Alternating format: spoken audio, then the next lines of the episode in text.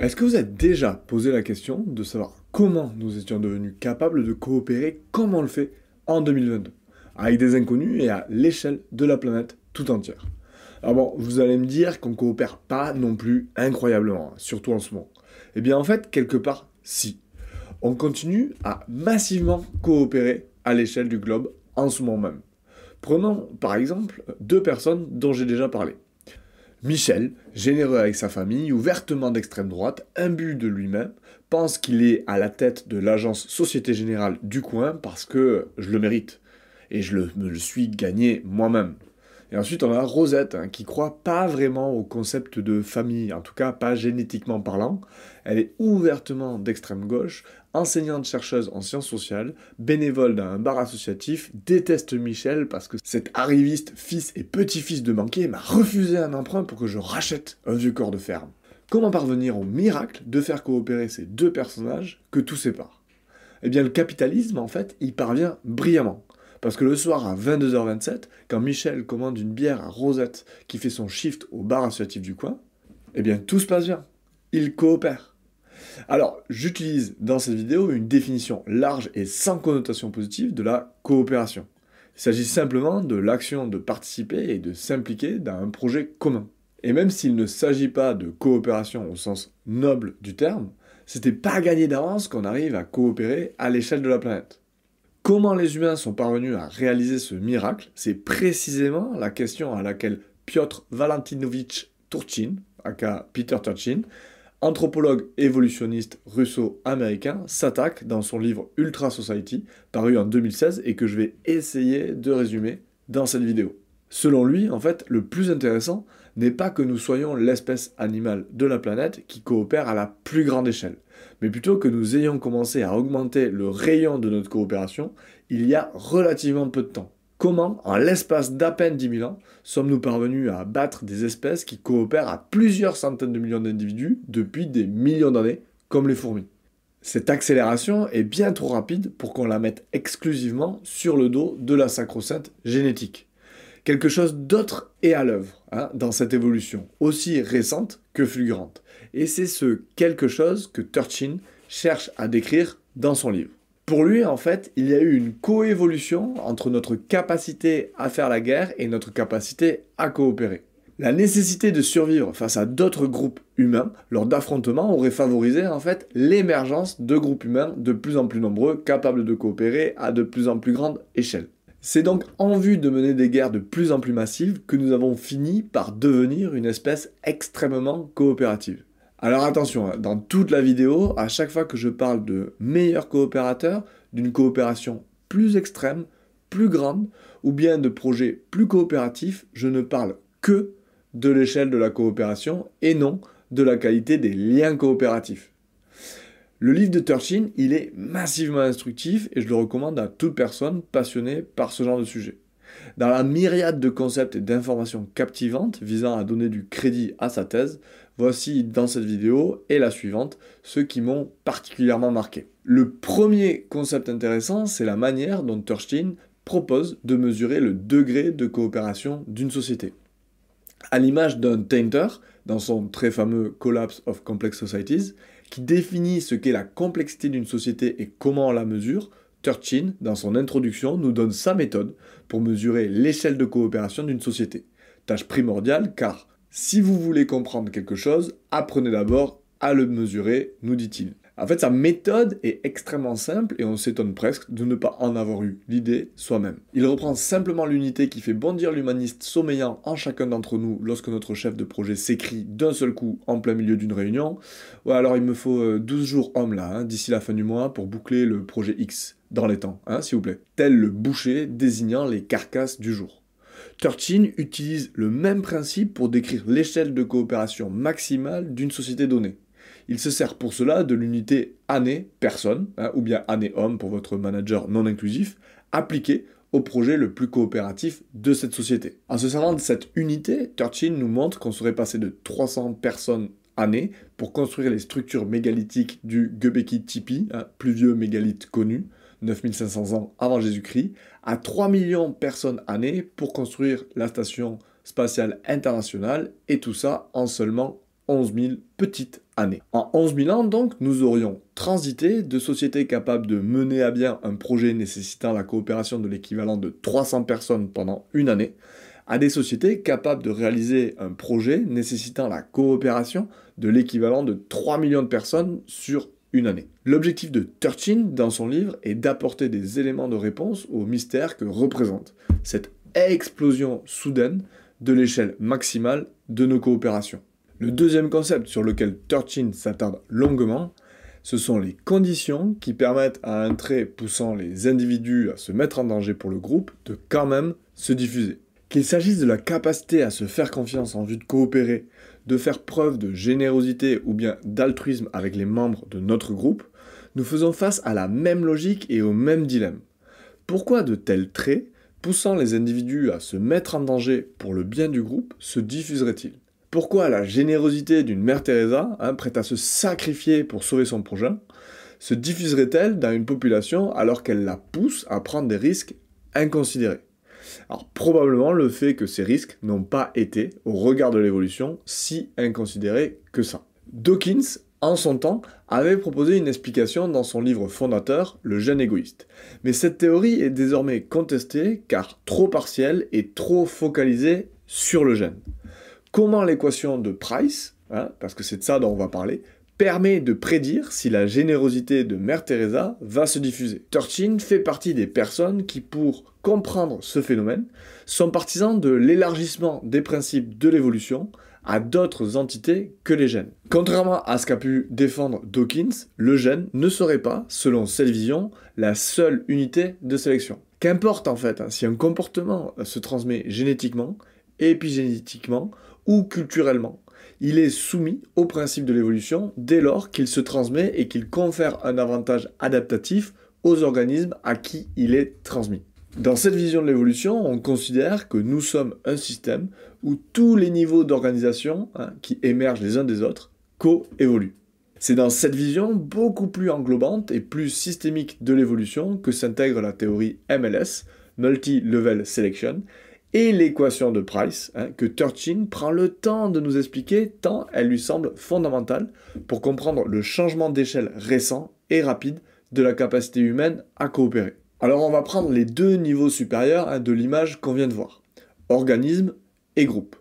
Comment savoir si un trait poussant les individus à prendre des risques pour la survie du groupe va se diffuser? Il y a deux facteurs auxquels on pense de prime abord et qui doivent forcément apparaître dans cette équation de Price qui vise à prédire justement si un tel trait se diffusera dans un groupe. Alors le premier facteur qui vient en tête, c'est la force de sélection subie par les individus possédant le trait au sein du groupe. C'est-à-dire en fait à quel point Mère Teresa est prête à se sacrifier pour le groupe. Ensuite, on a la force de sélection subie par le groupe en fonction de la proportion de porteurs du trait dans la compétition avec d'autres groupes, notamment au travers de guerre. Une autre manière de le dire, c'est à quel point avoir beaucoup de Mère Teresa dans le groupe permet au groupe de prospérer face aux autres groupes. En termes évolutionnaires, on pourrait dire à quel point avoir des Mères Teresa renforce la valeur adaptative du groupe. Pour comprendre le mécanisme, commençons par un exemple où le trait Mère Teresa se diffuse tranquillement. Pour nous faire comprendre la logique et l'interaction entre ces deux paramètres, Turchin prend des exemples où il séquence en fait le mécanisme comme si ces deux sélections, sur les individus et sur les groupes, avaient lieu l'une après l'autre. Cette simplification elle est à visée pédagogique car dans la réalité, hein, ces deux types de sélections ne sont pas séquentiels, mais ont évidemment lieu en parallèle. Prenons un trait qui pousse un individu à se mettre en danger pour le bon fonctionnement du groupe, comme la propension d'un individu à coopérer. Et oui, la coopération est un risque individuel, car un individu non coopératif peut ne pas jouer le jeu et en profiter. Commençons par quatre groupes hein, contenant chacun cinq individus, dont certains ont le fameux trait de la coopération, en vert, et d'autres euh, non, en rouge, dans des proportions différentes. Lors de la première étape, sélection uniquement au sein du groupe, les individus ayant le trait coopératif sont impactés négativement. Ils peuvent par exemple avoir un taux de survie et de reproduction plus faible que les individus non coopératifs. Cela se traduit à la prochaine génération par une décrue dans chaque groupe du nombre d'individus coopératifs au profit d'individus non coopératifs. Pendant la seconde étape, donc la sélection uniquement entre les groupes, Les groupes coopératifs ayant une meilleure capacité à s'organiser pour exploiter les ressources et une meilleure capacité à faire la guerre vont survivre et se reproduire davantage que les groupes moins coopératifs. Plus un groupe sera coopératif et plus il pourra engendrer un nombre d'individus important à la génération suivante, individus qui se répartiront ensuite dans de nouveaux groupes, tandis que certains groupes non coopératifs s'éteindront.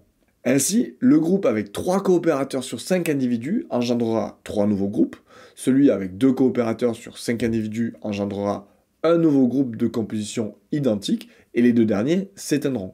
On constate avec cet exemple l'importance des deux termes auxquels on avait instinctivement pensé. La force de sélection du trait coopératif sur les individus, étape 1, et la force de sélection du trait coopératif sur le groupe, étape 2.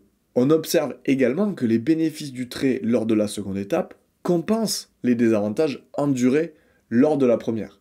Et le trait finit par se diffuser, puisqu'on a 10 coopérateurs sur 20 au début de l'expérience et 11 coopérateurs sur 20 à la fin. Dans un cas comme celui-ci, un trait tel celui de Mère Teresa, hein, c'est-à-dire la capacité de se mettre au service des autres et du collectif, se diffuse progressivement. Mais l'équation de Price contient deux autres termes, beaucoup moins évidents. Et Turchin fait appel à deux nouveaux exemples éclairants pour nous les faire toucher du doigt. Prenons maintenant un exemple où le trait Mère Teresa disparaît. Dans cet exemple, les quatre groupes ont exactement les mêmes proportions de coopérateurs et de non-coopérateurs, puisque dans chaque groupe, on va avoir trois coopérateurs et deux non-coopérateurs. On a donc davantage de coopérateurs hein, que de non-coopérateurs au global. 12 individus qui coopèrent et 8 individus qui coopèrent pas trop. Lors de la première étape, toujours la sélection uniquement au sein du groupe, les individus ayant le trait coopératif sont de nouveau impactés négativement. Cela se traduit à la prochaine génération par une décrue dans chaque groupe du nombre d'individus coopératifs au profit d'individus non coopératifs. Pendant la seconde étape, toujours la sélection uniquement entre les groupes, comme il n'existe pas de groupe ayant une proportion de coopérateurs plus importante, cette fois, aucun groupe n'est ni avantagé ni désavantagé, hein, notamment lors des guerres. Et la génération suivante va être identique. C'est comme si seulement la sélection à l'intérieur du groupe avait eu lieu. On réalise en fait que la non-diversité entre les groupes initiaux empêche la sélection entre les groupes d'opérer et augmente de fait l'importance de la force de sélection au sein du groupe de l'étape 1. En fait, cette diversité de composition entre les groupes, elle est appelée variance intergroupe et c'est le troisième élément de l'équation de Price. Prenons maintenant un troisième exemple afin de découvrir le dernier terme de l'équation de Price. Ça va être un exemple où les gangs de Mère Teresa écrasent tout le monde. Dans ce dernier exemple, on a des groupes extrêmement typés. La moitié des groupes contiennent exclusivement des coopérateurs et l'autre exclusivement des non-coopérateurs. Lors de la première étape, toujours la sélection uniquement au sein du groupe, cette fois-ci, il ne se passe strictement rien, car l'homogénéité parfaite des groupes empêche la sélection au sein du groupe d'opérer. Dans les groupes de coopérateurs, comme il n'y a aucun non-coopérateur pour abuser des coopérateurs, leur taux de survie et de reproduction n'est pas altéré ni négativement ni positivement. Au sein des quatre groupes, aucun type d'individu n'est finalement ni avantagé ni désavantagé puisqu'il n'y a aucune diversité. Lors de la seconde étape, par contre, sélection uniquement entre les groupes, les groupes composés uniquement de coopérateurs écrasent les groupes de non-coopérateurs, que ce soit dans les guerres ou bien dans l'exploitation, distribution des ressources. Dans ce cas-ci, hein, c'est comme si seulement la sélection entre les groupes avait eu lieu et les gangs de Mère Teresa écrasent la concurrence. On réalise avec le dernier exemple que la non-diversité au sein des groupes empêche la sélection au sein du groupe d'opérer et augmente de fait l'importance de la force de sélection entre les groupes dans le processus global. Cette diversité de composition au sein des groupes est appelée variance intragroupe. Et c'est le quatrième élément de l'équation de Price. Selon l'équation de Price, un trait coopératif se diffusera dans une population si le ratio de la variance intergroupe du trait sur la variance intragroupe du trait est supérieur au ratio de la force de sélection exercée sur ce trait au sein du groupe sur la force de sélection exercée sur ce trait dans la compétition entre les groupes. Grâce à ces exemples et à l'équation de Price, en fait, on touche du doigt le mécanisme qui favorise la diffusion de traits coopératifs dans l'évolution des groupes humains. Notamment le fait que de tels traits renforce la capacité du groupe à tirer son épingle du jeu lors des compétitions avec les autres groupes. Compétition, c'est ici une manière un peu hypocrite et euphémistique de décrire ce qui prend souvent la forme de guerre toujours effroyable. Ce qui permet entre autres à un trait comme la capacité à coopérer de se diffuser, c'est qu'il augmente la capacité de mon groupe à gagner les guerres contre les autres groupes. Maintenant qu'on comprend comment ça marche en théorie, regardons quelques illustrations historiques marquantes de l'équation de Price. Commençons par deux illustrations du fait que les groupes solidaires gagnent contre les groupes qui le sont moins. Pour illustrer ce phénomène, Turchin évoque dans un passage de son livre les analyses d'un autre historien de huit siècles son aîné, Ibn Khaldun, et il dit, je cite, Ibn Khaldun a souligné que les pasteurs nomades étaient particulièrement prédisposés par leur mode de vie à devenir des guerriers efficaces. La protection de leurs troupeaux contre les prédateurs, y compris les prédateurs humains, les formait aux arts martiaux. La vie dans un environnement rude et la lutte constante contre d'autres groupes éliminaient également toute tribu qui manquait de solidarité interne, ou asabiya, pour reprendre le terme d'Ibn Khaldun. Seules les tribus les plus coopératives survivaient et prospéraient dans de telles conditions. Ibn Khaldun a grandi au Maghreb.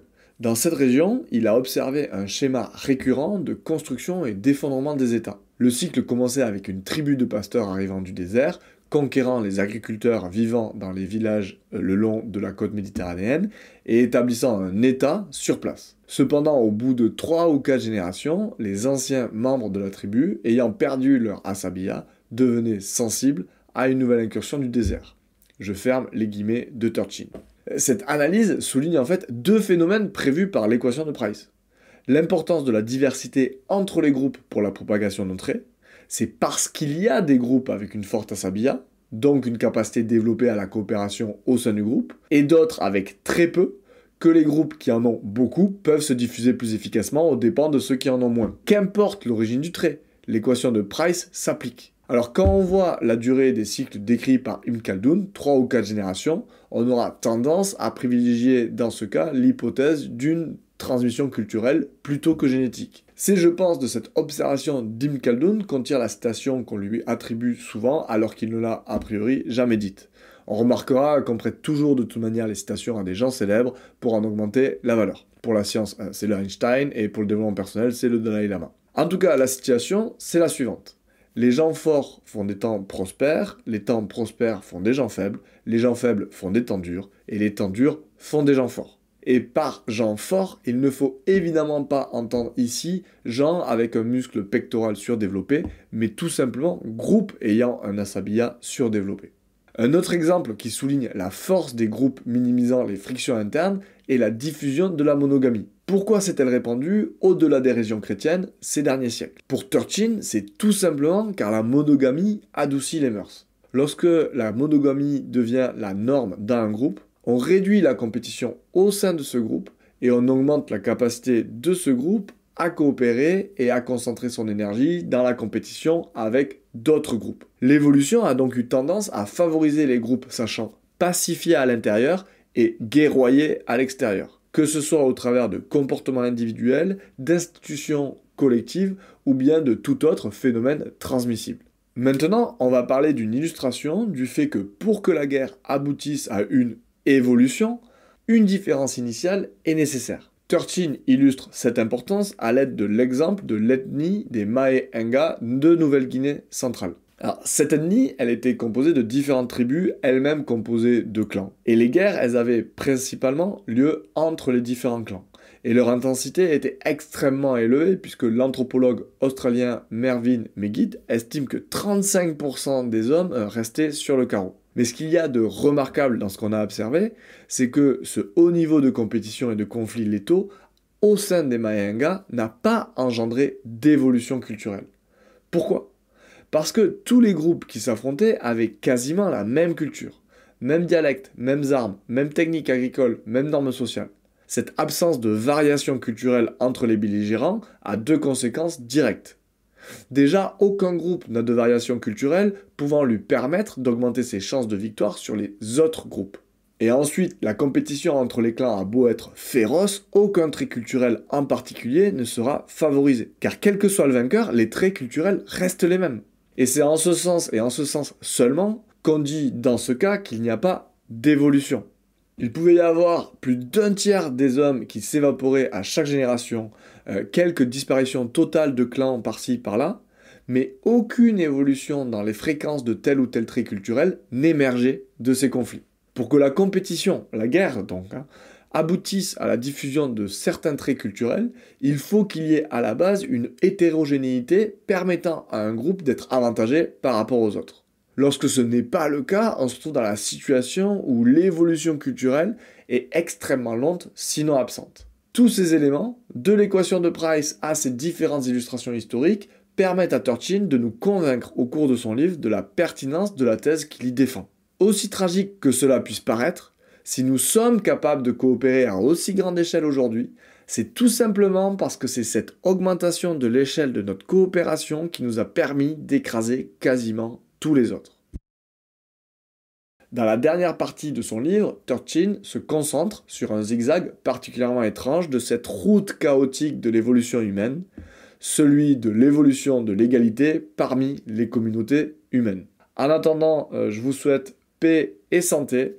Si vous voulez soutenir après la bière, n'hésitez pas à cliquer sur la cloche et à vous abonner.